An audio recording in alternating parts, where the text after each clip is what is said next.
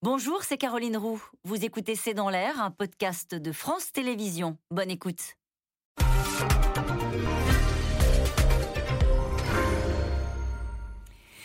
Bonsoir à toutes et à tous. Nous attendons vos questions SMS, Internet et réseaux sociaux pour alimenter notre discussion. Cela ressemble à une opération de la dernière chance. Hier soir à 20h, Anne Hidalgo, coincée entre 3 et 5% dans les enquêtes d'opinion, s'est invitée sur TF1 pour dégainer une proposition qu'elle écartait le matin même. L'organisation à quatre mois et demi de la présidentielle d'une primaire ouverte à gauche. Excepté Arnaud Montebourg, lui aussi en difficulté, tous les autres candidats ont décliné la proposition, y voyant même l'impasse de la candidature socialiste. Il faut dire que plus les semaines passent, plus l'inquiétude s'installe au Parti socialiste. La question même du financement de la campagne d'Anne Hidalgo pourrait être posée et l'hypothèse qu'elle jette l'éponge n'est plus écartée désormais en coulisses. Pendant que la gauche peine dans, cette campagne et atteint 24% euh, seulement euh, des voix dans les enquêtes d'opinion avec sept candidats, Emmanuel Macron, lui, se lance dans la bataille à l'occasion de la présidence française de l'Union européenne avec une grande conférence de presse cet après-midi et ne renonce pas à capter lui aussi une partie de l'électorat de gauche. Le pari fou d'Hidalgo, c'est le titre de cette émission. Avec nous pour en parler ce soir, Christophe Barbier, vous êtes éditorialiste politique, directeur de la rédaction de l'hebdomadaire hebdomadaire Franc-Tireur. Je rappelle votre livre publié en 2017, Les derniers jours de la gauche aux éditions Flammarion. Avec nous ce soir, Karl Meus. Vous êtes euh, rédacteur en chef au Figaro Magazine. À la une du prochain numéro, Valérie Pécresse peut-elle battre Macron? Soazic Kemener, vous êtes rédactrice en chef du service politique de Marianne. On peut retrouver euh, sur le site de France Inter votre dernière chronique intitulée Majorité recherche femme désespérément. Nous en parlerons également au cours de cette émission. Enfin, Frédéric Savicki, vous êtes professeur en sciences politiques à Paris 1 Panthéon-Sorbonne. Vous êtes co-auteur du livre La fin des partis aux éditions Presse universitaire de France. Bonsoir à tous les quatre. Bonsoir. Merci de participer à ce C'est dans l'air en direct. Je me tourne vers vous, euh, Karl Meus, pour débuter cette émission. Euh, qu'est-ce qui s'est passé euh, à 20h hier soir sur le plateau de TF1 On avait l'impression que c'était un coup de sang, une opération de la dernière chance de la part de la candidate socialiste. si vous me permettez, je pense que la vraie interrogation, c'est qu'est-ce qui s'est passé Avant le TGV qui l'a menée à La Rochelle pour qu'elle décide à un moment de descendre à Poitiers et faire demi-tour. Parce qu'elle était partie pour un déplacement? Mais oui, elle était partie pour un déplacement de campagne. Euh, à La Rochelle, ils l'attendent toujours. Euh, on en parlera peut-être tout à l'heure, mais c'est très compliqué quand même, parce qu'elle a déjà l'image de la maire de Paris. Mais alors là, la maire de Paris qui fait demi-tour alors qu'elle va en province pour défendre euh, sa campagne, euh, laissant en plan les gens, parce qu'ils n'étaient pas prévenus. C'est encore plus difficile pour son image. Donc c'est, je crois, ce moment-là qu'il faut chercher à comprendre, moment où dans le train, elle se dit, il faut faire demi-tour. On nous dit dans son entourage que c'est parce qu'il y a le plan blanc qui est déclenché en Ile-de-France à cause du Covid. Je veux bien, mais en l'occurrence, elle n'en a pas du tout parlé sur TF1 ce qui aurait pu être l'occasion. Elle aurait pu se saisir de cette occasion pour dire voilà, c'est le plan blanc, c'est donc très inquiétant, euh, j'ai besoin d'être là parce que euh, le maire de Paris doit être là. Elle n'en parle pas du tout. Elle évoque cette fameuse primaire pour laquelle elle pense que ça peut être la solution. Euh, il y a plusieurs hypothèses qui évidemment ne sont pas évoquées dans, dans son entourage. L'une d'elles, c'est peut-être la possibilité d'émergence de Christiane Taubira on en a parlé hier, ça bruissait. Christiane Taubira allait prendre une initiative. Est-ce que c'est ça qui a fait peur à Anne Hidalgo Que Christiane Taubira se lance, veuille organiser une primaire? Elle a préféré prendre les devants. Pourquoi une primaire? Au fond, si on regarde ce qui s'était passé en 2017, la primaire socialiste démarre plutôt bien. Benoît Hamon, qui en est le vainqueur, à un moment est à 18% dans les sondages. C'est qu'après que ça vrille parce que pour plein de raisons, notamment son programme. Mais donc, elle peut se dire que l'organisation d'une primaire, peut-être un peu ouverte à l'ensemble, à d'autres éléments de gauche, peut reproduire cette dynamique. Après tout, Valérie Pécresse crée une dynamique. On est à quatre mois et demi d'une présidentielle. Christophe Barbier, euh, la primaire, même le mode de désignation euh, des Républicains, vous étiez les uns et les autres sur ce plateau euh, très récemment encore à dire c'est beaucoup trop tard, les autres sont déjà lancés dans la campagne. même l'idée d'organiser cette primaire, techniquement, ce serait possible, si près d'un scrutin? Techniquement, c'est possible, puisque en 2017, la gauche a tenu sa primaire avec une fin de primaire fin janvier. Et puis rappelez-vous, en 1995, Jacques Delors jette l'éponge au début du mois de décembre 1994 et la primaire consacre Lionel Jospin face à Henri Emmanuel au début du mois de février 95. Donc c'est techniquement possible. C'est politiquement possible quand vous avez une dynamique. Vous savez que vous avez un stock d'électeurs, que ça va être une bataille qui va créer de l'envie. C'est un peu ce qu'ont connu les Républicains ces dernières semaines. Quand vous êtes sur le reculoir parce que vos candidats ont été désignés, je parle de Yannick Jadot, de Anne Hidalgo, et que ça se passe tellement mal que vous cherchez une sorte d'issue de secours ou de route de secours à votre campagne, c'est pas du tout la même chose. Ça veut dire que pendant quelque temps, vous allez transformer votre campagne vers les Français en campagne vers vos sympathisants, vers simplement vos électeurs. Donc vous quittez le terrain de la bataille contre les autres, euh, la candidature de droite, la candidature du sortant, et donc ça devient une opération panique. Et c'est le cas aujourd'hui. On voit bien que Anne Hidalgo ne peut plus rêver d'être présidente de la République. Elle ne peut plus rêver d'être au second tour. Elle peut tout simplement rêver d'éviter d'être en dessous de 5%, c'est-à-dire de provoquer d'abord un problème financier pour le Parti socialiste, puisqu'on n'est pas remboursé de la moitié de ses frais en dessous de 5%, et d'être une sorte de coup de grâce euh, dans l'histoire du Parti socialiste, qui a plus de 100 ans maintenant et qui disparaîtrait euh, définitivement, puisqu'en faisant moins de 5 à la présidentielle, ça veut dire qu'aux législatives, mm. il y a très peu de chances qu'il y ait un groupe socialiste à l'Assemblée euh, pour la prochaine mandature. Soisy Kemener, renverser la table, tenter le tout pour le tout, Anne Hidalgo joue son va on a tout entendu depuis, depuis ce matin. Avait-elle vraiment l'ambition de retrouver un peu d'oxygène avec cette proposition? Le, problème, c'est que c'est d'une insincérité absolue. Parce que, en fait, quand elle va sur le plateau de TF1, elle sait que derrière, il y a un mécanisme de primaire qui peut se mettre en route assez facilement. C'est la fameuse primaire populaire. On en parle depuis quelques mois. C'est des citoyens qui viennent du milieu associatif, qui étaient dans la Convention euh, citoyenne pour le climat et qui ont créé une plateforme. Alors, euh, et, on peut parrainer euh, des, candidats à la présidentielle. Et ils ont ensuite la possibilité d'avoir un, scrutin, hein, c'est déjà dans les, tuyaux, pour la fin du mois de janvier. Donc ils disent, on a cette organisation, venez à nous. Et tous les candidats de la gauche, à de rares exceptions près, alors Sandrine Rousseau était prête à y participer si elle avait gagné la primaire euh, écolo, euh, d'autres personnalités comme Gaël Giraud, mais pas les candidats qui sont aujourd'hui euh, sur le devant de la scène, c'est-à-dire Yannick Jadot, Jean-Luc Mélenchon, Anne Hidalgo. Donc quand elle dit ça, Anne Hidalgo, déjà, elle, revient vers des, militants qu'elle avait soigneusement laissés de côté et qu'elle avait méprisés d'une certaine façon. Donc on voit bien, elle est à 3% dans un sondage, ça, ça a été très dur. Alors c'est un sondage, il y en a d'autres où elle est un peu plus haut, mais elle est en train de se dire que toute la responsabilité va peser sur ses épaules et qu'il faut absolument qu'elle s'en sorte d'une façon ou d'une autre, c'est-à-dire qu'elle fasse reposer la responsabilité sur l'ensemble de la gauche, à minima. C'est pas seulement elle, c'est pas seulement le Parti socialiste, c'est tous ceux qui n'ont pas voulu se mettre d'accord. Et finalement, c'est une façon de diluer la responsabilité qui est écrasante, effectivement. Christophe, Christophe Barbier vient, vient de l'expliquer. On est au bout du bout pour le Parti socialiste. On pensait avoir touché le fond avec, euh, avec euh, la, précédente, la précédente élection présidentielle et le score terrible de Benoît Hamon, mais elle est dans un sondage à moitié moins que Benoît Hamon. Et donc, elle voit bien tout ce qui va peser sur ses épaules, alors qu'elle était plutôt une femme politique de premier plan, respectée, considérée comme une adversaire locale d'Emmanuel Macron à la tête de la mairie de Paris. Et tout son capital politique construit pendant des années des années auprès de Bertrand Delanoë et à la mairie de Paris est en train de s'effondrer. Mais qu'est-ce qui s'est passé? Frédéric Savicki. Qu'est-ce qui s'est passé? C'est important ce que dit à l'instant Soazic Kemener, c'est vrai que ça nous rafraîchit la mémoire. Euh, quand elle s'est lancée dans la bataille, ou quand elle souhaitait, elle commençait à laisser planer l'idée qu'elle voulait y aller, Anne Hidalgo, on disait, ça, voici donc une adversaire sérieuse euh, pour euh, Emmanuel Macron. Elle incarne quelque chose en autre parti socialiste, elle est la maire de Paris, elle est identifiée. que s'est-il passé? Écoutez, difficile de sonder les, cœurs des, électeurs. Je pense qu'il y a quand même pas mal d'illusions au départ sur le fait que Anne Hidalgo euh, avait euh, forcément une notoriété euh, au-delà des frontières du, périphérique. ajouter à cela effectivement le, fait que cette image de, maire de Paris n'est pas forcément ce qui a priori rend populaire dans, la France en général.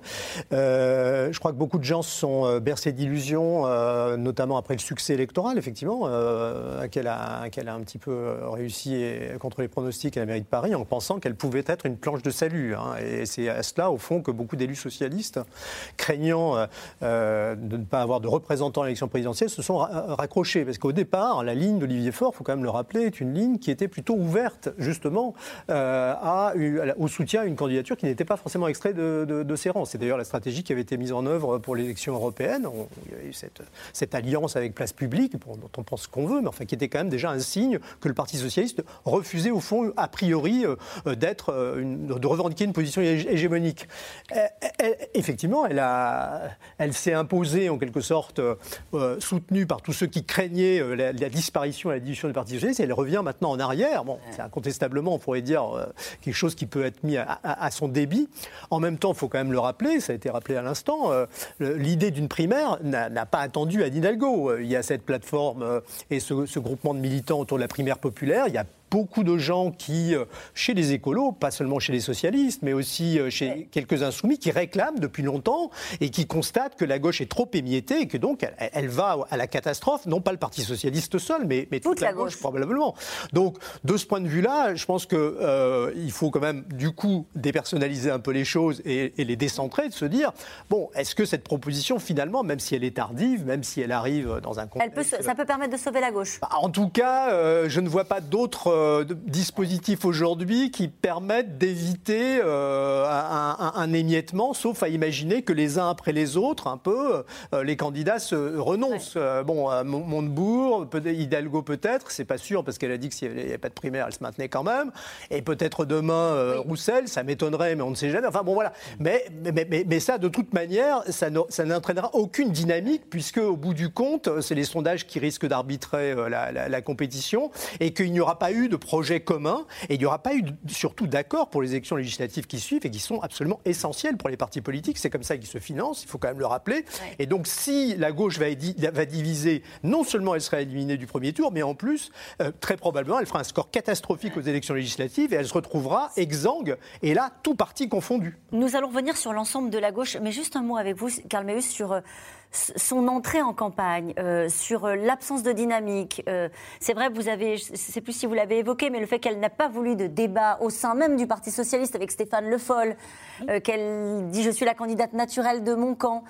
pourquoi n'a-t-elle pas réussi à un moment donné à créer un souffle autour de ses propositions, autour de sa candidature? On parle quand même du Parti socialiste, d'une gauche de gouvernement qui a été aux responsabilités avec François Hollande il n'y a pas si longtemps. Oui, mais Sozik Kemener l'a rappelé, Benoît Hamon, c'est 7% à l'élection présidentielle donc c'est compliqué. Ensuite, le Parti socialiste a-t-il vraiment travaillé sur les propositions depuis 4 ans? A-t-il fait euh, une sorte de, de, droit d'inventaire de François Hollande qui permette de se projeter sur l'avenir?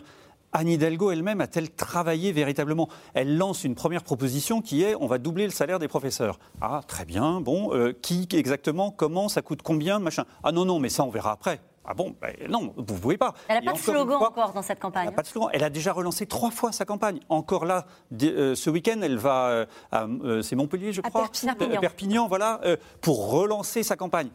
Moi, je crois qu'en fait, c'est le syndrome Xavier Bertrand qui la touche aujourd'hui. C'est-à-dire Eh ben, c'est j'y vais tout seul. Ben non, en fait, je vais peut-être pas pouvoir y arriver. Xavier Bertrand, du coup, il décide d'aller dans le Congrès. Pourquoi il va dans le Congrès?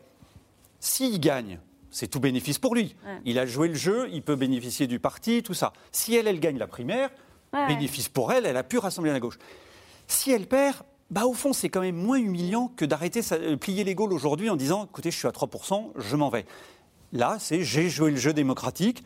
Et ben, au fond, je ferai comme Xavier Bertrand, je me mets derrière le ou la candidate. Et aujourd'hui, Xavier Bertrand, tout le monde le dit, exemplaire, prêt à s'engager derrière Valérie Pécresse. Donc je pense que c'est plus ce syndrome-là qui joue. C'est dans l'opinion même le double effet Bertrand, parce que dire aux Français pendant des mois jamais de primaire, jamais de parti et y aller, ça lui a coûté cher. Et elle, pendant la campagne municipale, jamais de présidentielle, Paris, Paris, Paris, les Jeux. Olympiques. Et puis quelques mois après, ah bah si finalement, adieu Paris, je veux l'Élysée. Ça ne passe plus. Les Français ne supportent plus cela, qu'on se promette de se vouer à un mandat et qu'on en change pour un autre. Et le matin même, elle était chez vous, oui. où elle dit je On va le voir. Enfin, en gros, Effectivement, après avoir juré qu'elle n'en voulait pas, voilà que la candidate socialiste réclame une primaire de la gauche. Hier soir, aux 20h de TF1, la maire de Paris, engluée dans les tréfonds des sondages, a voulu renverser la table. Une décision qui a pris tout le monde de court et qui a récolté une réponse claire et cette fois-ci unanime non. Léa Dermidjian et euh, Juliette Vallon. Pour la présidence de la République. Aux 20h de TF1 hier soir, personne n'imaginait ce qu'Anne Hidalgo allait proposer. La République, notre République, ne serait pas ce qu'elle est s'il n'y avait pas eu l'apport de la gauche. Alors, ma responsabilité, je la prends ce soir et je dis organisons une primaire de la gauche que viennent participer à cette primaire les candidates et candidats qui veulent gouverner ensemble. Merci beaucoup, Merci Annie. Pourtant, quelques heures plus tôt, sur un autre plateau de télévision, Anne Hidalgo affirmait l'inverse. Vous savez très bien qu'aujourd'hui, euh, une union qui serait perçue comme artificielle parce qu'il y a des candidats qui depuis très longtemps euh, sont euh, déclarés ne fonctionnerait pas. Volte-face soudaine ou décision déjà mûrement réfléchie. Tout se joue hier. Anne Hidalgo est dans le train pour La Rochelle lorsqu'elle apprend que le plan blanc est déclenché dans les hôpitaux parisiens. La candidate annule alors son déplacement et fait un choix pour l'avenir de sa campagne. Cette décision, je l'ai tournée dans ma tête depuis plusieurs jours. Il y a cette violence du meeting de Zemmour dimanche. Et puis, je ne pouvais pas rester insensible à tous ces gens qui me disent ⁇ Vous ne pouvez pas nous laisser dans ce marasme ⁇ Dans le train, je me suis dit que c'était le moment d'y aller. Dans la balance également, les sondages. Alors que la candidate a ses 500 parrainages, les intentions de vote la situent entre 3 et 5% derrière Jean-Luc Mélenchon et Yannick Jadot. Une primaire à gauche, l'idée séduit Arnaud Montebourg. Le même matin dans la presse, il évoquait déjà la nécessité d'une union à gauche. Je me réjouis de cette prise de conscience. Ça bouge, enfin. Tout était gelé, on était tous dans le formol, et je vais continuer à faire ce travail de prosélytisme pour construire le nous et abandonner le moi-je. Communistes, insoumis, écologistes, pour eux en revanche le refus est catégorique. Je réponds à Anne Hidalgo comme à Arnaud Montebourg. Je leur dis, mais si vous ne savez pas quoi faire, si vous doutez de votre candidature, comme j'ai le sentiment, venez nous rejoindre. Moi, j'ai fait une primaire. J'ai déjà fait une primaire. Si une primaire ne peut pas fonctionner, c'est justement parce que derrière les candidats, il y a des programmes. Et des programmes qui sont aujourd'hui fort différents. Organiser une primaire, même au sein du PS, les avis divergent.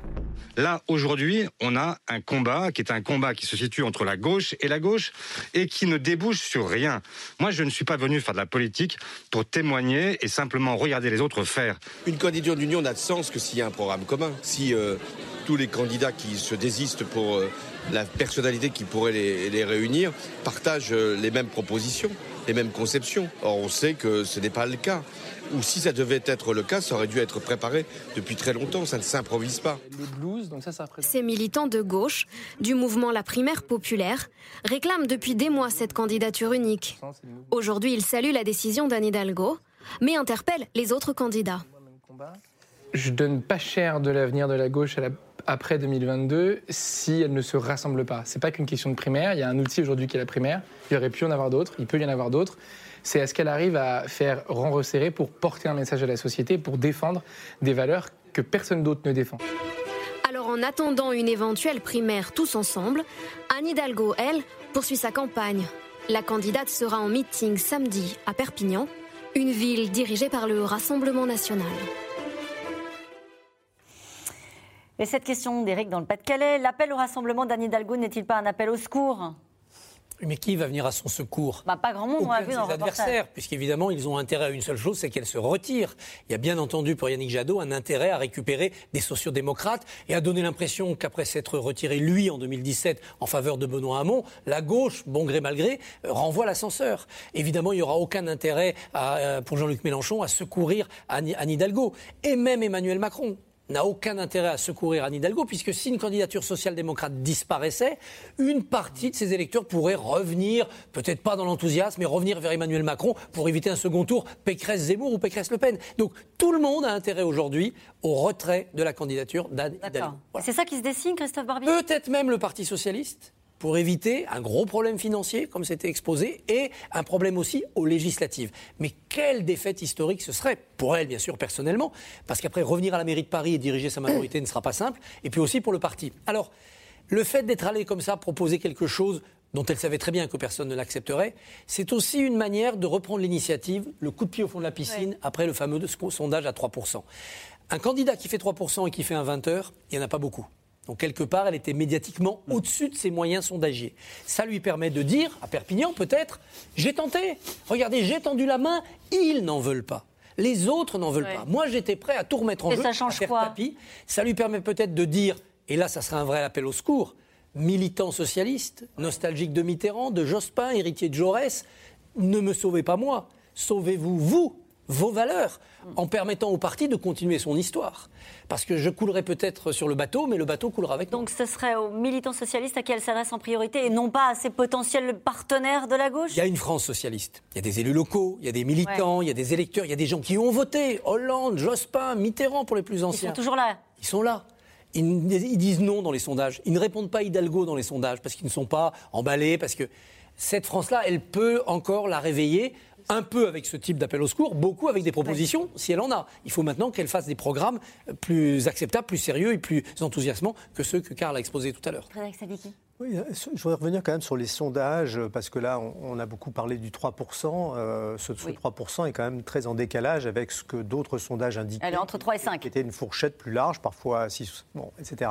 Et puis, il euh, faut quand même se rappeler que les sondages aujourd'hui, c'est-à-dire à 4 mois et demi d'élection, euh, on vient à peine de connaître euh, d'une certaine façon la liste complète des candidats, qui ne sont pas tous connus des Français, qui sont faits en plus, euh, on peut dire à la chaîne aussi, euh, via des internautes euh, recrutés dans des conditions qui sont parfois un peu obscures, euh, sont pas non plus, euh, offrent pas non plus de garantie de, de, de, de- représentativité Elle le dit, et de sérieux. Elle Je pense que c'est quand même important de le dire parce que système. euh, Christophe Barbier vient de dire à l'instant euh, qu'il y a quand même des éléments, euh, présence d'élus socialistes, les résultats des élections euh, précédentes, euh, tout, ça, tout ça ne peut pas représenter 3% des électeurs. D'autant plus que les enquêtes par sondage euh, ne, ne mesurent que les personnes qui sont sûres d'aller voter aujourd'hui. Et il y a effectivement une part d'électorat encore très incertain, flottant. Il y a beaucoup d'abstentionnistes par rapport à ce que habituellement on constate comme participation à l'élection présidentielle. Donc je ne pense pas qu'on puisse simplement dire voilà, elle avait des sondages catastrophiques, elle est au bord du précipice, donc elle se. Non, effectivement, elle, elle, elle, aussi de montrer là qu'elle est rassembleuse. Voilà, que, que c'est pas de, c'est pas elle qui porte la responsabilité de l'émiettement des candidatures. On verra ce que ça donne. Mais euh, disons par souci quand même de- de- de- d'honnêteté, commencer à présenter Anne Hidalgo au même niveau peut-être que les candidats d'extrême gauche, euh, bon, ou certains candidats marginaux, là, je, je pense quand même qu'on on, on va trop vite en besogne, quoi, et que d'une certaine façon, on contribue à, à accréditer l'idée que ça y est, c'est plié, c'est foutu. Euh, Bon, on a, en tant que média, on a quand même un, je parle collectivement, et en sûr. tant qu'intervenant on on a- euh, très voilà, voilà. Euh, on a une responsabilité collective par rapport à ça, et euh, bon, bah, pr- prudence. euh, après- Prudence. Alors, après vous a- tout, comme dit euh, Christophe Barbier, peut-être que ça lui permettra de remonter aussi. Vous avez euh, raison, Frédéric Savicki, bon, vous voilà. avez raison de le dire, et, et on l'a dit voilà. ici même hier à propos Oui, de, la, de candidature de important de Valérie la Pécresse. pédagogie à propos de ça, quand même. S'il faut le répéter tous les soirs, nous le répéterons Mmh. tous les soirs. Euh, le fait est que c'est ce que nous disent très régulièrement des sondeurs qui sont souvent à votre place, c'est dire on ne peut pas dire euh, au chiffre près, euh, en valeur absolue, peut-être parfois nous nous trompons. En revanche, sur les dynamiques, il y a quelque chose qu'on peut lire dans les sondages. Et ce que euh, Hidalgo reconnaît elle-même, euh, c'est que cette, son entrée en campagne n'a pas suscité euh, de, de dynamique et n'a pas réussi à fédérer des- un électorat, y compris socialiste, qui était peut-être passé Mm. chez Jean-Luc Mélenchon ou euh, du côté de Yannick Jadot.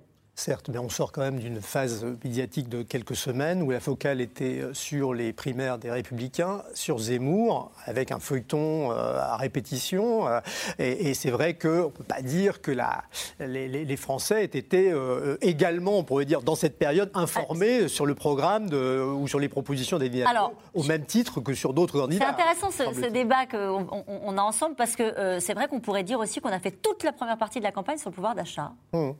Qui est une thématique de droite, de gauche, qui peut être portée par la gauche? qui peut être portée par la gauche, qui favorise plus la gauche que la thématique de la sécurité, mais sur, la, sur laquelle euh, les autres partis ont aussi des, des- des- des positions. euh, Ouais, ouais. Voilà, mais Bon, euh, Karl Meus, sur, sur, cette édite, au, au fond, elle serait peut-être beaucoup plus haute que, visiblement, que ce que disent les sondages. Deux, deux éléments, si vous me permettez. Un, c'est elle-même qui se place sous le signe des sondages. Quand elle dit à son entourage, avant de se lancer euh, en campagne, j'irai à la rentrée si, dans les sondages, je suis au-dessus de 8%. Euh, qui imagine le général de Gaulle, pour reprendre une expression? Non, mais si Emmanuel Macron avait dit la même chose euh, en novembre de, 2016 en disant si je suis Ouais. pas à 15, je ne vais pas dans les sondages, il n'y serait pas allé. Si Jacques Chirac, euh, en décembre 94, avait dit si je suis pas à 15, je, je n'y vais pas, il n'y serait pas allé. Ouais. C'est en janvier-février que les choses se cristallisent. Je reprends cet exemple de sondage de, de février euh, 2010 2017. Euh, Benoît Hamon est à 18, Jean-Luc Mélenchon est à 9. Oui, C'est ensuite que ça s'inverse, Ouais. parce que c'est ça le rôle d'une campagne électorale. Le rôle d'une campagne électorale, il y a un moment où euh, les télévisions, les médias vont devoir respecter une sorte d'équité, puis ensuite une égalité. Et donc là, vous aurez tout le Ouais. monde et, et ça me permet d'aborder le deuxième point. Pardon, mais vous dites, on n'a pas parlé de- d'Anne Hidalgo, on ne parlait que de Zemmour et de euh, euh, Valérie Pécresse, la droite. Bah, que n'a-t-elle organisé quelque chose?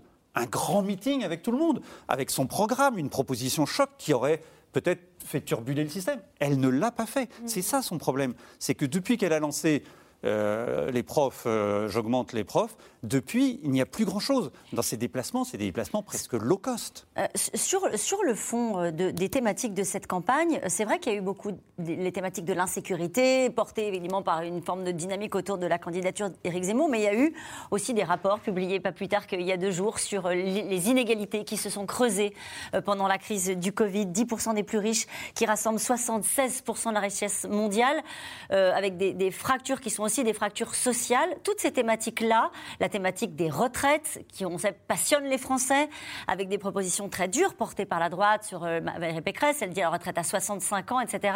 On a l'impression que ces sujets-là, la gauche n'arrive pas à les faire exister dans le débat.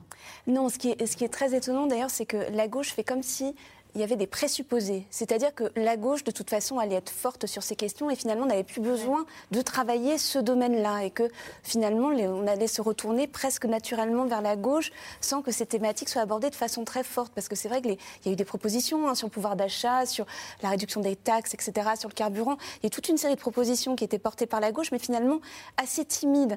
Et il y a toujours ce, complexe majoritaire, c'est-à-dire finalement le- le- la gauche ne s'est pas regardée elle-même en disant le Parti socialiste notamment ne se vit encore, a, du mal à se voir comme un petit parti aujourd'hui. On est toujours, euh, on est toujours sur l'idée qu'il serait un parti de gouvernement, qui seront prêts à gouverner, demain. Donc il n'y a pas de travail programmatique, il n'y a pas, le, travail du minoritaire qui tout d'un coup aurait besoin d'éclore dans le débat public. Euh, ce que fait par exemple Jean-Luc Mélenchon. Mais moi ce qui me, frappe, c'est qu'il y a finalement trois électorats fantômes dans cette, dans cette pré-campagne présidentielle, parce qu'elle sera véritablement lancée quand le président de la République dira bon, je suis candidat. Ça peut arriver très tard dans la campagne, mais euh, il y a effectivement tout cet électorat socialiste. Alors une partie est chez Emmanuel Macron, une, une partie est, est sur euh, ben, en position d'attente, en train de se demander si quelqu'un va réussir à porter ses idées. Et finalement, euh, pour l'instant, ne, ne se retrouve pas dans les propositions. Il y a aussi un énorme électorat fantôme sur lequel euh, Anne Hidalgo espérait euh, pouvoir, euh, pouvoir, pouvoir tirer les marrons du feu. C'est l'électorat écolo, c'est-à-dire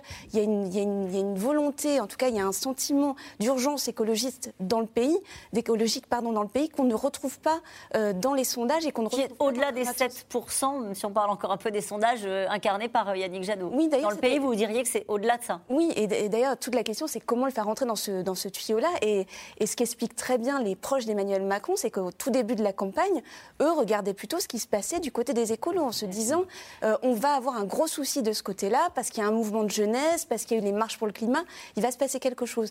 Et le troisième électorat fantôme, et là, c'était un électorat historique du Parti Socialiste, mais qui est plus avec lui depuis un bon bout de temps, c'est l'électorat populaire, euh, qui est très peu dans cette campagne. On voit, c'est Jean-Luc Mélenchon qui fait des énormes appels de pied à l'électorat populaire en disant si jamais, euh, les, les- tout- si jamais ces gens-là se réveillaient, euh, on pourrait avoir une puissance euh, folle et forte dans cette campagne. Alors, c'est pas totalement vrai parce que pour l'instant, l'électorat populaire, est plutôt derrière Marine Le Pen, mais euh, cet électorat-là n'est pas mobilisé à plein. C'est beaucoup d'abstentionnistes. Donc, il y, a- toutes ces marges de progression. Alors, c'est vrai, on est au mois de décembre. La campagne, elle est finalement beaucoup plus rapide que d'habitude puisque le premier tour, c'est dès le 10 avril. Donc, finalement, ça va arriver très vite. Mais ces choses-là encore sont encore sur la table. Christophe Berbier, vous voulez dire un mot?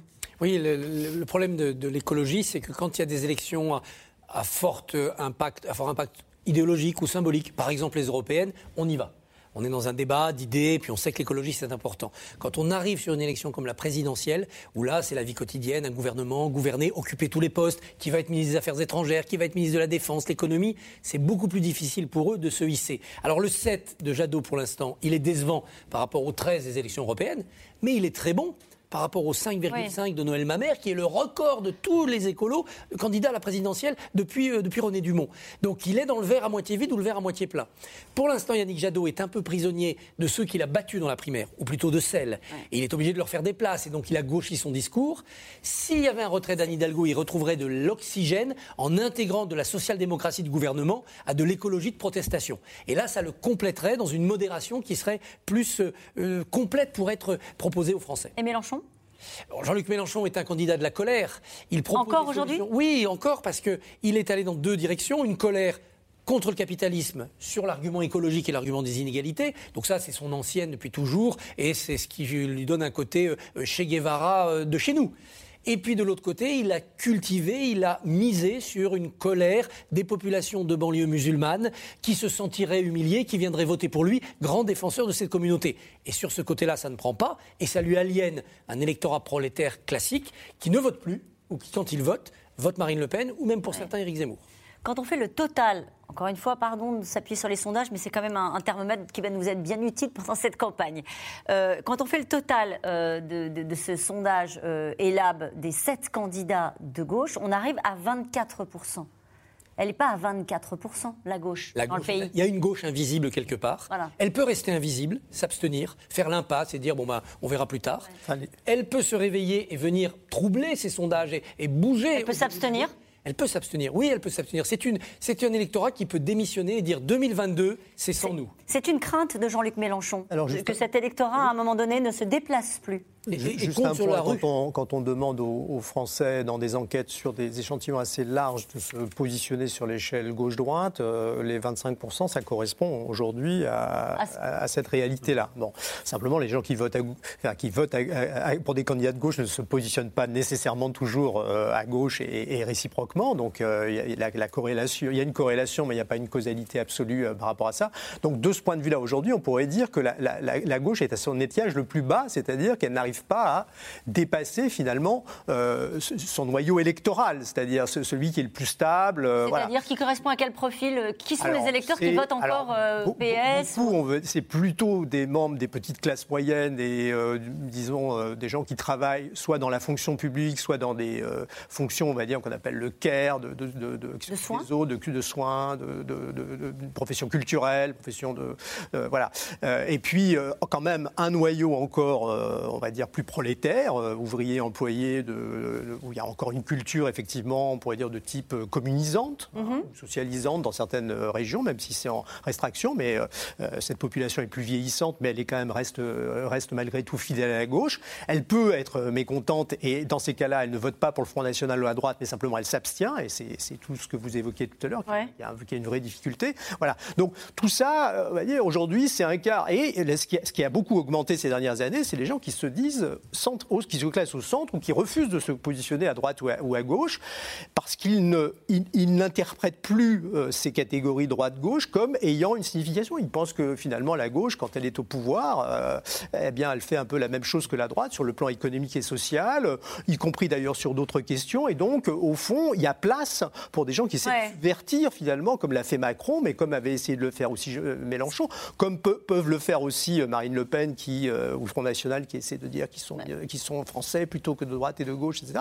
Donc il y a, il y a tout, tout, cette situation-là, finalement, c'est, est, assez, euh, est assez conforme. C'est-à-dire que la gauche est à son plus bas et elle est euh, sur son noyau historique. Et pour gagner, évidemment, ça suffit pas. Euh, parce que même si un candidat devait se qualifier au premier tour à la faveur d'un morcellement de candidature en faisant 15, 16, 17 peut-être, il aurait d'énormes difficultés au second tour pour, pour, pour rassembler et parvenir à effectivement gagner l'élection présidentielle Alors, ou l'élection législative. Il y en a un qui n'a pas renoncé à parler à la gauche, c'est Emmanuel Macron. Pour la seconde fois depuis le début de son mandat, il organise oui, une conférence de presse à l'Elysée aujourd'hui. L'objectif, expliquer ses ambitions pour la présidence française de l'Union européenne qui débute début, début janvier. Euh, mais certains y voient surtout un acte politique et le lancement d'une campagne sur un thème de prédilection, l'Europe. Juliette Perrault, Nicolas Baudry-Dasson. Bien, monsieur le Premier ministre. Réformer l'espace Schengen, c'est la première mesure annoncée cet après-midi, alors que la France s'apprête à prendre la présidence de l'Europe. Protéger nos frontières est une condition indispensable à la fois pour assurer la sécurité des Européens, pour relever le défi migratoire et éviter les drames que nous avons vécus, les situations de forte tension que nous avons vécues, les guerres hybrides auxquelles nous sommes aujourd'hui confrontés, à la frontière avec la Biélorussie. Les frontières et l'immigration, l'un des grands sujets de la campagne présidentielle, dont il a été beaucoup moins question dans les déplacements du président en début de semaine. Ce mardi, Emmanuel Macron était à Vierzon. Allez bien Bonjour. Sans ministre à ses côtés, sans emploi du temps millimétré, le chef de l'État a voulu se montrer à l'écoute des Français, quel que soit le sujet. J'ai deux boîtes de nuit fermées depuis hier soir. Oui. 25 employés au chômage. Non. 25. 25 Non, mais, bon, ne, mais les mettez pas au chômage, on va vous réactiver le On est dispositif. les bons- Monsieur, c'est un sujet d'Internet. euh, et couverture oui, de haut sur la couverture, ouais. Si vous pouviez nous dire où vous habitez exactement. Oui, oui, Diane Prévrangin. Je suis intimidée, hein, je suis désolée. À la question qui revient, Est-ce que vous allez vous représenter la même réponse. C'est trop, trop indiscret. On va déjà se, continuer de se battre parce que la période là ne- nous ménage pas. Emmanuel Macron joue la carte de la proximité. Alors, tout le monde a un petit café ou un petit. Vous voulez un petit café? Moi j'ai un petit peu envie de. De manière tr- très directe, on a dû vous faire préparer plein de trucs. ou- Euh, non mais je vous mets à l'aise, c'est-à-dire que le. Dites-moi les choses telles que vous avez, euh, de manière intime, plutôt envie de me les dire. C'est-à-dire euh, sans, sans filtre. Point d'orgue de ce déplacement, Vichy, un lieu hautement symbolique. Le président rend hommage aux victimes du régime de Pétain et aux parlementaires qui avaient refusé de voter les pleins pouvoirs au maréchal en juin 1940. Une séquence très remarquée. Le dernier geste mémoriel d'un chef d'État sur place remonte à l'époque du général de Gaulle en 1959. L'occasion aussi pour Emmanuel Macron de faire passer un message à un certain candidat. Cette histoire, nous l'avons vécue. Elle est écrite par les historiennes et historiens. Gardons-nous de la manipuler, de l'agiter, de la revoir. Allusion à peine voilée à Éric Zemmour et ses propos sur le régime de Vichy. La semaine dernière déjà, quelques heures après la déclaration de candidature du polémiste, le président, lui, faisait entrer Joséphine Baker au Panthéon, avec une petite formule remarquée à la fin de son discours. Chacun de nous ce soir murmure ce refrain, sonnant comme un hymne à l'amour. Ma France, c'est Joséphine. Mais au-delà des idées, Emmanuel Macron doit aussi convaincre sur son bilan. Avec, il l'espère, un allié de taille à ses côtés, les maires, les élus préférés des Français. Il y a quelques semaines, opération séduction au congrès de l'Association des maires de France, le président critiqué sur ses réformes reconnaît des maladresses. Il se peut qu'il y ait eu des malentendus au début. Il se peut d'ailleurs qu'il y ait eu des préjugés. Et j'assume ne pas avoir été maire. C'est ainsi, je ne suis d'ailleurs pas le seul président de la Ve République à ne pas avoir été maire. J'ai compris qu'on en aurait beaucoup le général de Gaulle ces derniers temps. Se peut qu'il ait eu le même défaut. Deux jours plus tard, dans le journal du dimanche, 600 élus signent une tribune en faveur d'un second quinquennat Macron. Reste pour le président à concrétiser, et en premier lieu, sa candidature. Autant sur la forme que sur le fond, rien ne semble à l'heure actuelle vraiment arrêté. Et cette question, euh, le fossoyeur de la gauche est-il Emmanuel Macron ou François Hollande? Ah, c'est Emmanuel Macron en tant que fossoyeur, c'est-à-dire celui qui a mis les pelletés de terre sur le cercueil de la gauche. Mais c'est François Hollande qui a été le médecin qui a mal soigné la gauche et qui l'a emmené euh, au, au trépas. Ce qui s'est passé dans le quinquennat de François Hollande, avec notamment l'affrontement contre les frondeurs, c'est fondamental dans ce qu'on voit aujourd'hui.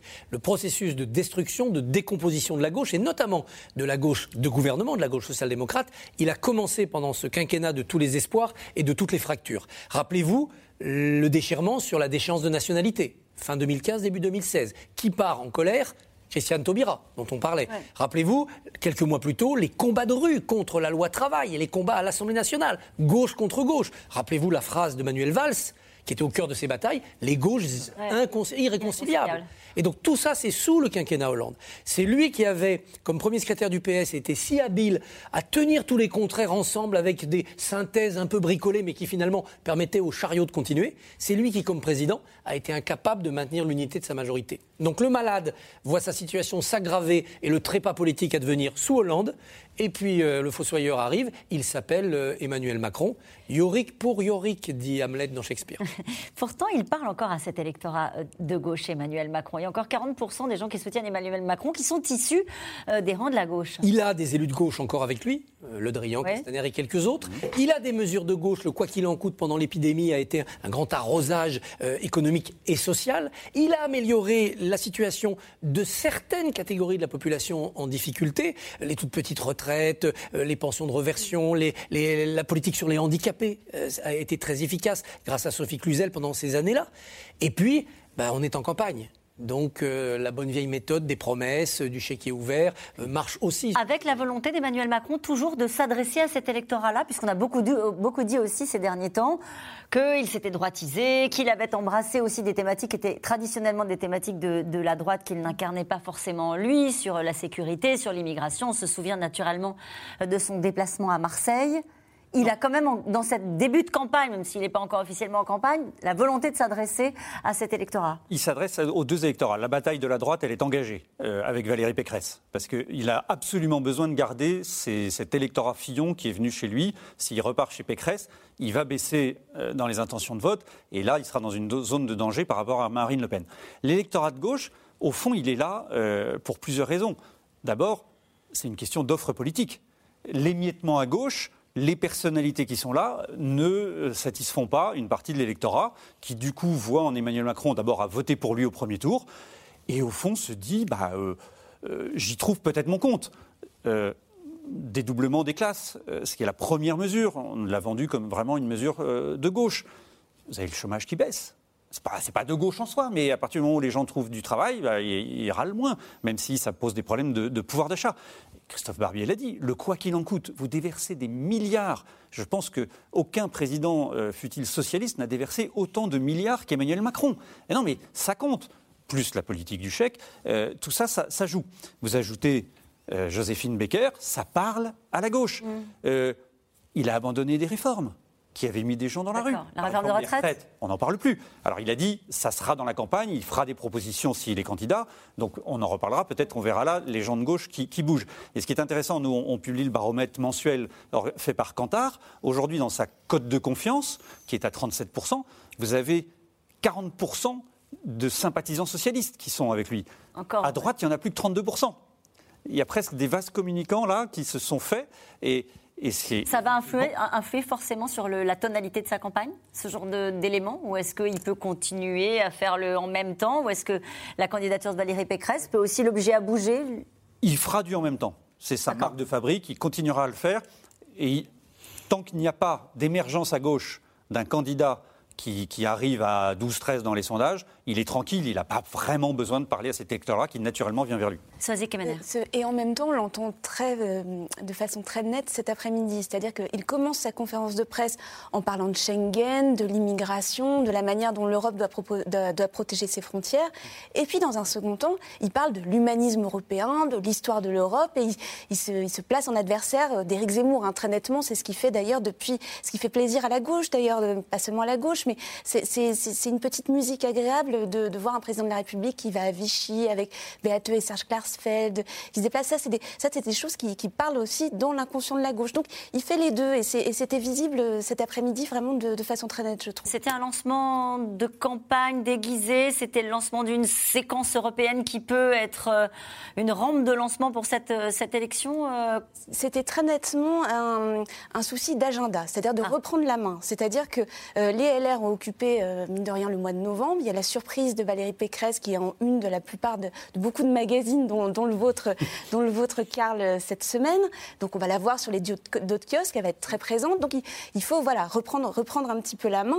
Euh, en même temps, cette, présidence française de l'Union européenne, elle prend plus du tout la même signification aujourd'hui. C'est-à-dire qu'elle a été envisagée comme en 2019, c'était les progressistes contre les nationalistes. C'était Emmanuel Macron face plutôt à Marine Le Pen. où maintenant, il y a eu la, la séquence Zemmour, donc face à Éric Zemmour. En revanche, ce qui surprend et ce qui est très difficile à absorber, de, ce choc est très difficile à absorber de la part des macronistes, c'est la position d'une Valérie Pécresse qui signe ce matin une tribune dans le Monde où justement elle s'exprime plutôt d'une façon pro-européenne en expliquant qu'avec elle, l'Europe sera puissante. Donc finalement, le- la zone de combat se déplace. C'est-à-dire qu'on avait d'un côté la lumière européenne contre les nationalistes, c'est ce que jouait Emmanuel Macron, et là Valérie Pécresse vient s'immiscer dans ce jeu en disant mais moi aussi, Moi aussi, je, suis être- pro-européenne. moi aussi, je suis pro-européenne et je vais me battre sur ce terrain-là et moi je serai efficace. Et on voit bien que du coup ce qui devait être un lancement de campagne en fanfare, même s'il va pas se déclarer, enfin a priori, pas se déclarer candidat euh, aujourd'hui, euh, mais euh, prend, et, et il est un peu, il est un peu en porte-à-faux, je trouve. Frédéric Savicki, on peut se faire élire en disant. euh, euh, alors, je suis pro-européen, ça oui, il a déjà été élu, hein, mais est-ce que c'est un argument de campagne dans un moment comme celui-ci, avec euh, des pays qui sont ébranlés par à la fois une crise sanitaire, euh, on se souvient aussi de la crise sociale euh, des Gilets jaunes il, Visiblement, il a l'intention, Emmanuel Macron, dans cette campagne qui sera très courte, de s'appuyer vraiment sur son, sur son idée européenne, sur son projet européen.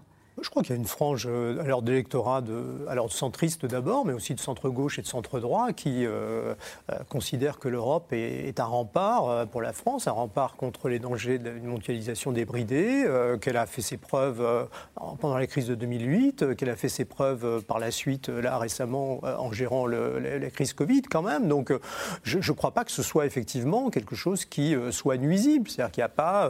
alors, il y, a- eu, au moment du, du référendum de 2005, une, une activation, on pourrait dire, du sentiment anti- anti-européen qui a pu... euh, euh, mais il s'est passé beaucoup de choses quand même depuis euh, 2005, y compris, il faut le rappeler quand même, le fait que la fameuse règle de 3% est, A explosé en vol. euh, a explosé complètement en vol. Bon, alors euh, les, les Français, on n'en a pas tous euh, complètement conscience, mais enfin, bon, voilà, le- le- le- le- que, que ce soit brandi euh, par, par les- par l'extrême droite euh, ou par une- certains, certains candidats de gauche comme étant un, un épouvantail, je pense que euh, ça, ça rend plutôt service à, à Macron parce que, au, au fond, il y a des européistes à, à- à- à gauche qui considèrent que finalement, il devient finalement le meilleur euh, garant de cette, euh, cette, cette intégration européenne. Alors, j'ajouterais juste une chose quand même que le meilleur allié euh, euh, de, de- de- de Macron pour le moment, euh, euh, malgré lui, c'est quand même euh, enfin, c'est Zemmour et c'est- aussi euh, Marine Le Pen. C'est-à-dire que c'est ce dont il avait bénéficié en 2017. C'est-à-dire que beaucoup de gens avaient voté Macron au premier tour. Je parle de l'électorat de centre-gauche Ouais. parce qu'il y avait le danger quand même euh, que représentait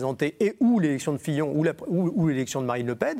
Là, si, euh, si, effectivement les, les- les- les candidats d'extrême droite continuent euh, comme ça leur progression, bah, il y a un certain nombre d'électeurs, de enfin, qui risquent de se dire bon bah voilà, il vaut quand même mieux Macron qu'un ticket euh, le, Le Pen Zemmour ou Zem- Zemmour Le Pen et peut-être même Valérie Pécresse si elle devait persévérer sur une ligne quand même de droite très dure quoi. Donc ça, ça, ça, c'est vrai que ça, ça- ces positionnements évoluent aussi en fonction finalement des stratégies politiques des uns et des autres. Il est redevenu le maître des horloges euh, parce que, vous le disiez tout à l'heure, la campagne, elle partira quand lui rentrera en campagne. Il a dit, euh, lors d'un déplacement, les gens ne rentrent pas dans l'élection avant février ou février-mars. On le voit Oui, bien. donc, euh, C'est à ces moments-là qu'il y a eu les changements électoraux. Euh, on a évoqué Chirac-Balladur, mais on peut évoquer sur 2017 quand Bayrou Ouais. euh, le soutient. Donc ça, c'est évident. Il y a une date très importante Ah. sur la présidence française de l'Union européenne, c'est le 19 janvier. Cette date-là, il est devant le Parlement européen, séance de questions devant les eurodéputés. Qui est eurodéputé? Yannick Jadot, qui est candidat. Euh, au, au RN, c'est Jordan Bardella, il y a Thierry Mariani, euh, la France Insoumise, Manuel Bompard, ça. des gens qui vont peut-être politiser les questions. Il peut s'en saisir, lui, pour faire ça. Et aussi, il a, pour, pour, euh, en tout cas, on sait que c'est dans ces eaux-là qu'il peut se D'accord. déclarer. Et il y a aussi un autre élément. Là, quand même, il a de la chance. C'est le premier président de la République française qui ne va pas à Berlin, mais c'est le Berlin nouveau qui vient, chancelier ouais. qui vient à Paris demain. Ouais. Non, mais attendez, c'est important parce qu'une des critiques de Marine Le Pen Ouais. et d'Éric Zemmour, c'est toujours de dire le président français euh, va lécher les babouches à Berlin et arrive en disant voilà, qu'est-ce que je dois faire et tout. Là, c'est l'inverse. C'est une chance historique.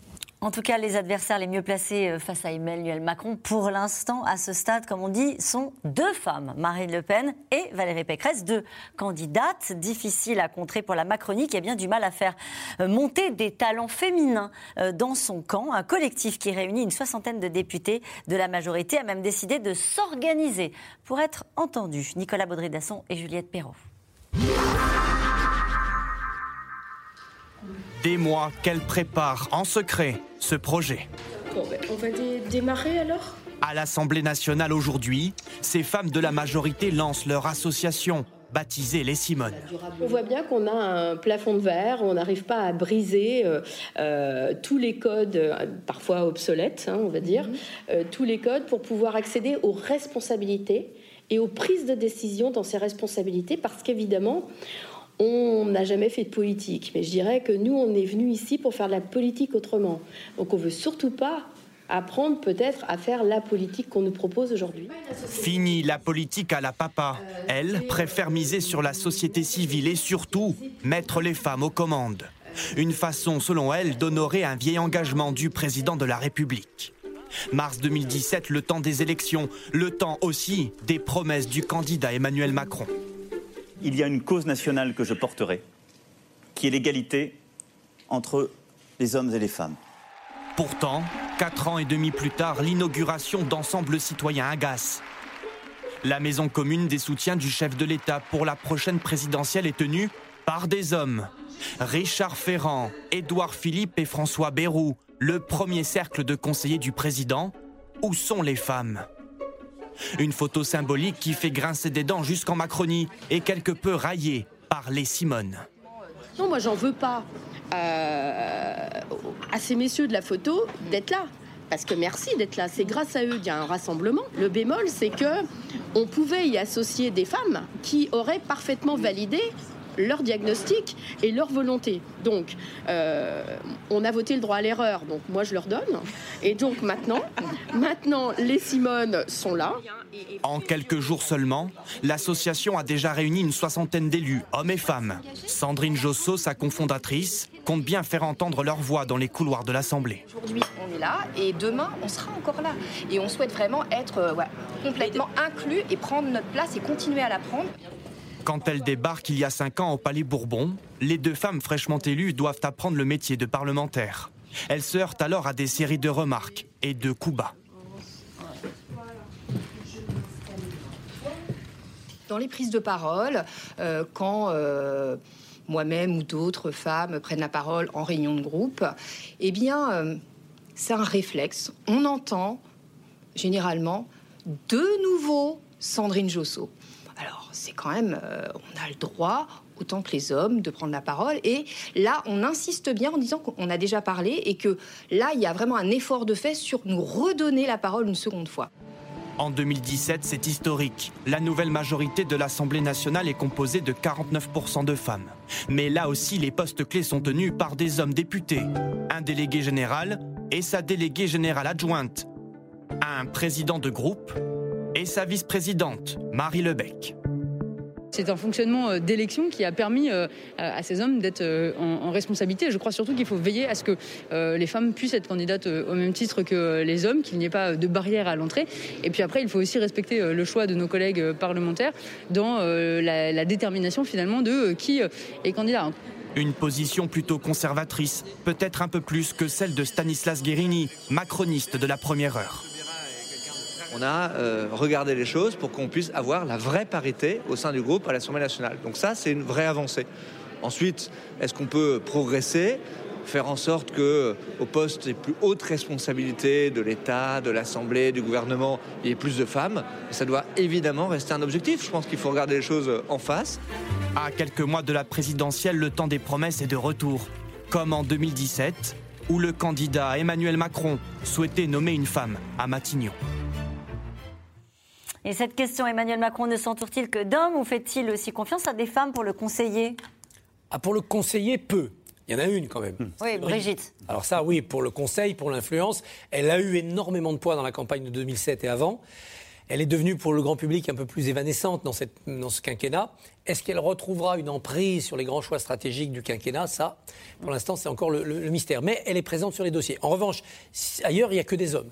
Mais à la limite, pour le conseil politique, est-ce que ça a de l'importance par rapport au pilotage d'un pays? C'est surtout les nominations à des postes à responsabilité qui comptent.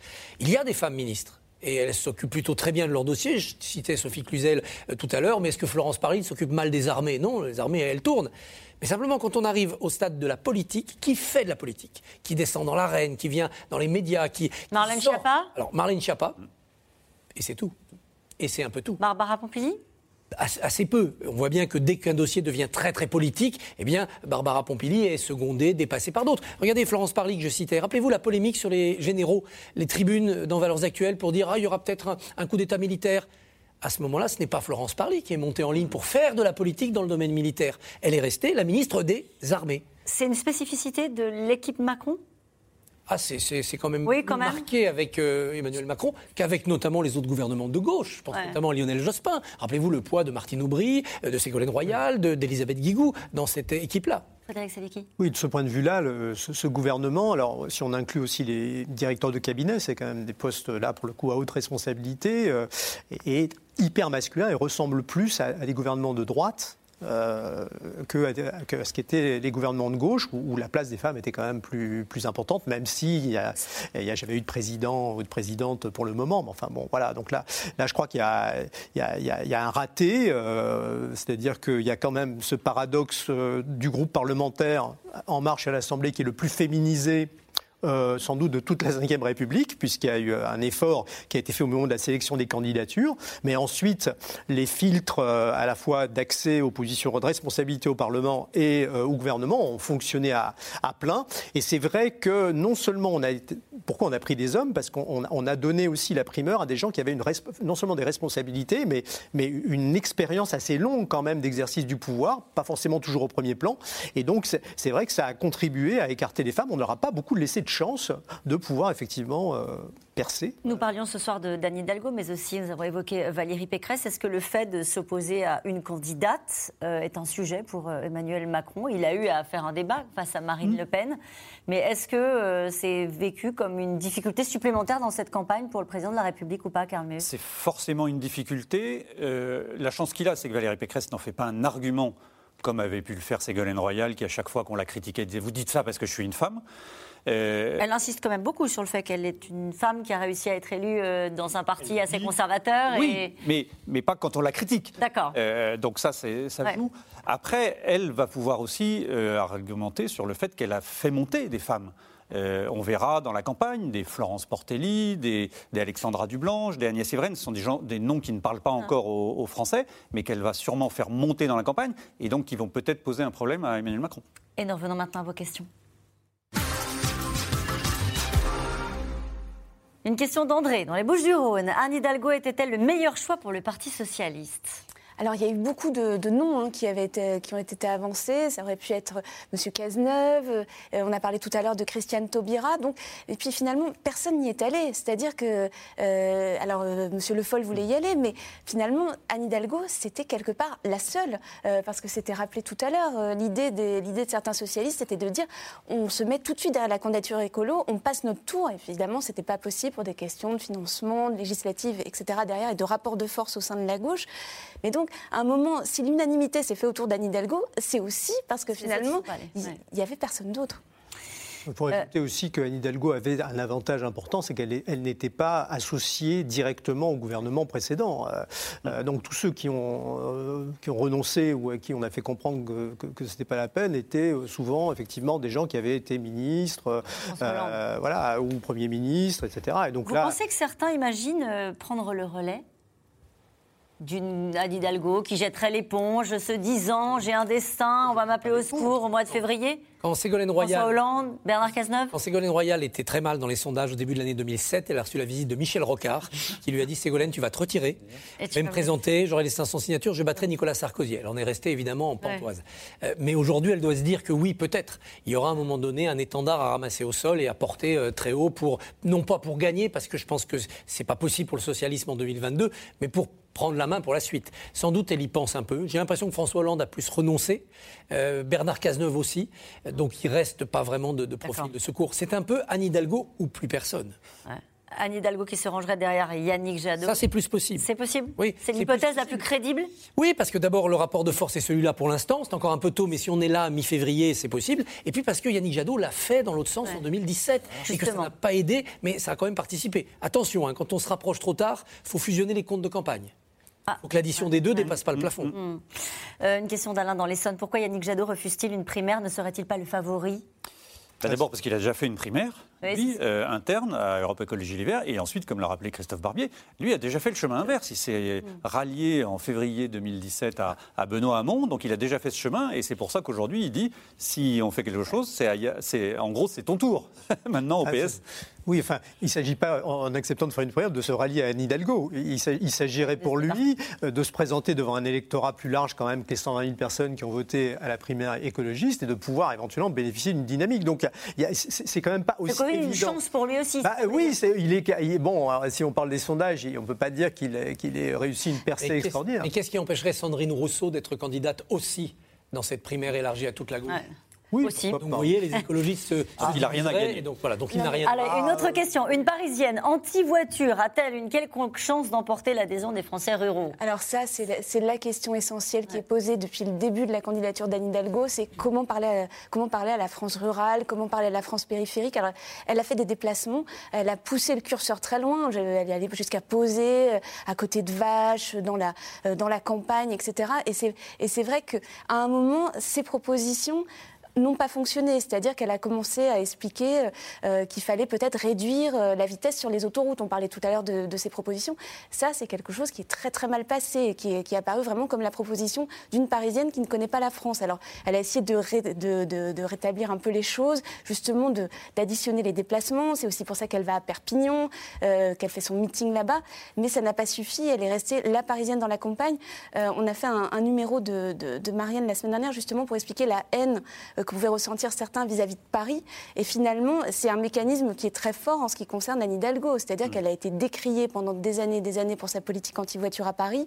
Et donc, ça, ça reste très fort dans cette campagne. Une, question de Christian dans les Alpes de Haute-Provence. Décidément, Anne Hidalgo aura tout raté. Réussira-t-elle sa sortie? Elle n'en est pas encore là à penser à sa sortie. Non, euh, bah, on sait que la primaire telle qu'elle la conçoit, c'est une porte de sortie. Un peu comme Xavier Bertrand, que ça lui permet de, ne pas être humiliée si elle est battue. Une, question d'Alain en Seine-Saint-Denis. Une candidature de Christiane Taubira pourrait-elle rassembler ou sera-t-elle un élément clivant? Je ne pense pas qu'elle rassemblerait cette candidature parce que Christiane Taubira a un profil très particulier. Elle s'est présentée en 2002, elle a eu 2,32%, mais elle est accusée d'avoir fait perdre Jospin. Elle a soutenu le gouvernement Balladur en 93 après des jeux d'appareils très compliqués dans son parti. Elle a pris des positions sur le décolonialisme, par exemple, ou encore récemment sur la vaccination, qui ont valu de grandes polémiques. Il y a toute une gauche de gouvernement qui dirait non, pas elle. Par ailleurs, euh, Jean-Luc Mélenchon ne se retirera pas plus devant Christiane Taubira que devant euh, Anne Hidalgo. Et enfin, ça sera un chiffon rouge, Christiane Taubira, pour la droite identitaire et évidemment pour Éric Zemmour, pour Marine Le Pen, ça sera le, déchaînement. Donc ça, ça crispera encore plus le débat politique. Une question de Pierre dans la Somme. Emmanuel Macron va-t-il à nouveau courtiser la gauche comme en 2017 Ah bah, si si, euh, les candidats euh, sur sa droite euh, commencent à, à monter davantage et à le menacer, euh, il sera un peu contraint de le faire parce qu'il est Macron, Macron occupe le centre. hein. Ça s'est jamais, il a- on n'a jamais réussi à faire ça sous la Ve République parce que la Ve République jusque-là bipolarisait beaucoup. Lui a réussi un coup en 2017, c'est effectivement de, de rassembler et, et des gens de droite et des gens de gauche et un programme euh, qui se voulait effectivement centriste que Bayrou avait essayé n'avait pas réussi. Donc il- il a tout intérêt effectivement à essayer de re- re- re- refaire la même opération. Alors c'est plus difficile parce que même s'il y a des choses contrastées dans son, dans son bilan, il va quand même falloir qu'il donne des, signes à, une partie de cet électorat-là. Bon, il commence un peu, mais euh, c'est sans doute pas, pas, assez. Et si euh, effectivement euh, il, commence à, baisser peut-être à mesure qu'il va rentrer en, en campagne, bah là il va être obligé quand même d'aller chercher des électeurs de gauche. Ça me semble, ça me semble inévitable. hein. Comment la gauche en est-elle arrivée là alors que beaucoup de Français profitent de ces lois Par euh, un quinquennat raté, euh, donc on l'expliquait tout à l'heure, celui de François Hollande, et puis parce que la gauche a commis plusieurs apostasies, plusieurs reniements. Elle s'est déchirée sur l'Europe en 2005, le référendum 2005, elle s'est jamais rabibochée depuis. Elle a abandonné les classes populaires en se disant qu'il fallait aller désormais plutôt vers les, bobos, pour dire simple, les classes moyennes, et travailler les minorités et s'adresser à ceux qui euh, s'identifiaient non plus à une classe de travailleurs, mais à une classe plutôt caractérisée par le- le- les pays d'où on vient et la culture qui est la sienne. Ça, ça a été une grave erreur de cette, de cette Ah. gauche-là. Ça se discuterait, ce point se Oui, discuterait parce que. très longuement, mais euh, ça les déchire en tout cas. Ils Ça ont un les, débat ça les déchire, mais le, là-dessus. par- le paradoxe, c'est que ils sont, enfin, quand François Hollande était aux commandes, bah, le- on a renoncé quand même au, au vote euh, pour les, pour les étrangers, pour les immigrés. On, on a refusé de légiférer en matière de contrôle d'identité. Contre, bon, voilà. Et donc, au fond, elle apparaît aux, aux yeux d'une partie des électeurs comme ayant euh, là-dessus été trop, euh, on pourrait dire, multiculturaliste, etc. Alors qu'en pratique. En réalité, elle ne l'a pas été. Sa, sa politique a été plutôt euh, indécise. Elle s'est fâchée Et- avec les deux Et côtés. elle s'est fâchée avec tout le monde. Enfin, Les électeurs de Le Parti gauche- socialiste, disons les Une choses. question parce que c'est pas- d'Emma, pardon, une question d'Emma dans l'Isère. Les électeurs de gauche reporteront-ils leur voix sur Valérie Pécresse si elle est au second tour pour contrer Emmanuel Macron? C'est possible. Il y a Ouais. Le sondage euh, qui fait tant parler montre que si elle fait 52-48, c'est bien qu'il y en ait. Pour deux raisons. Un, il y en a une partie qui déteste Emmanuel Macron. Et donc là, ils seront prêts à voter pour, euh, pour elle. Et deux, elle recrée le clivage droite-gauche. Donc elle redonne de l'oxygène à une gauche qui s'opposerait à elle. Et, et ça serait la fin de la parenthèse Macron. Et ça, c'est ce qu'ils espèrent. Eh bien, merci à vous tous. C'est la fin de cette émission qui sera rediffusée ce soir à 23h40. Je vous rappelle que vous pouvez retrouver C'est dans l'air quand vous le souhaitez en replay, en podcast. C'est l'heure de C'est à vous. Bonsoir Anne-Elisabeth Lemoine. Au menu ce soir. Bonsoir Caroline. Un scoop ce soir. Emmanuel Macron n'est toujours pas candidat. Le président donnait cet après-midi la deuxième conférence de presse depuis le début de son mandat.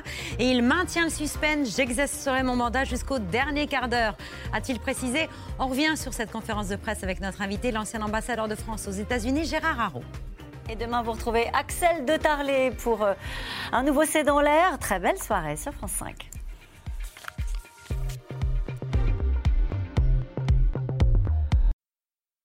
C'était C'est dans l'air, un podcast de France Télévisions. Alors s'il vous a plu, n'hésitez pas à vous abonner. Vous pouvez également retrouver les replays de C'est dans l'air en vidéo sur France.tv.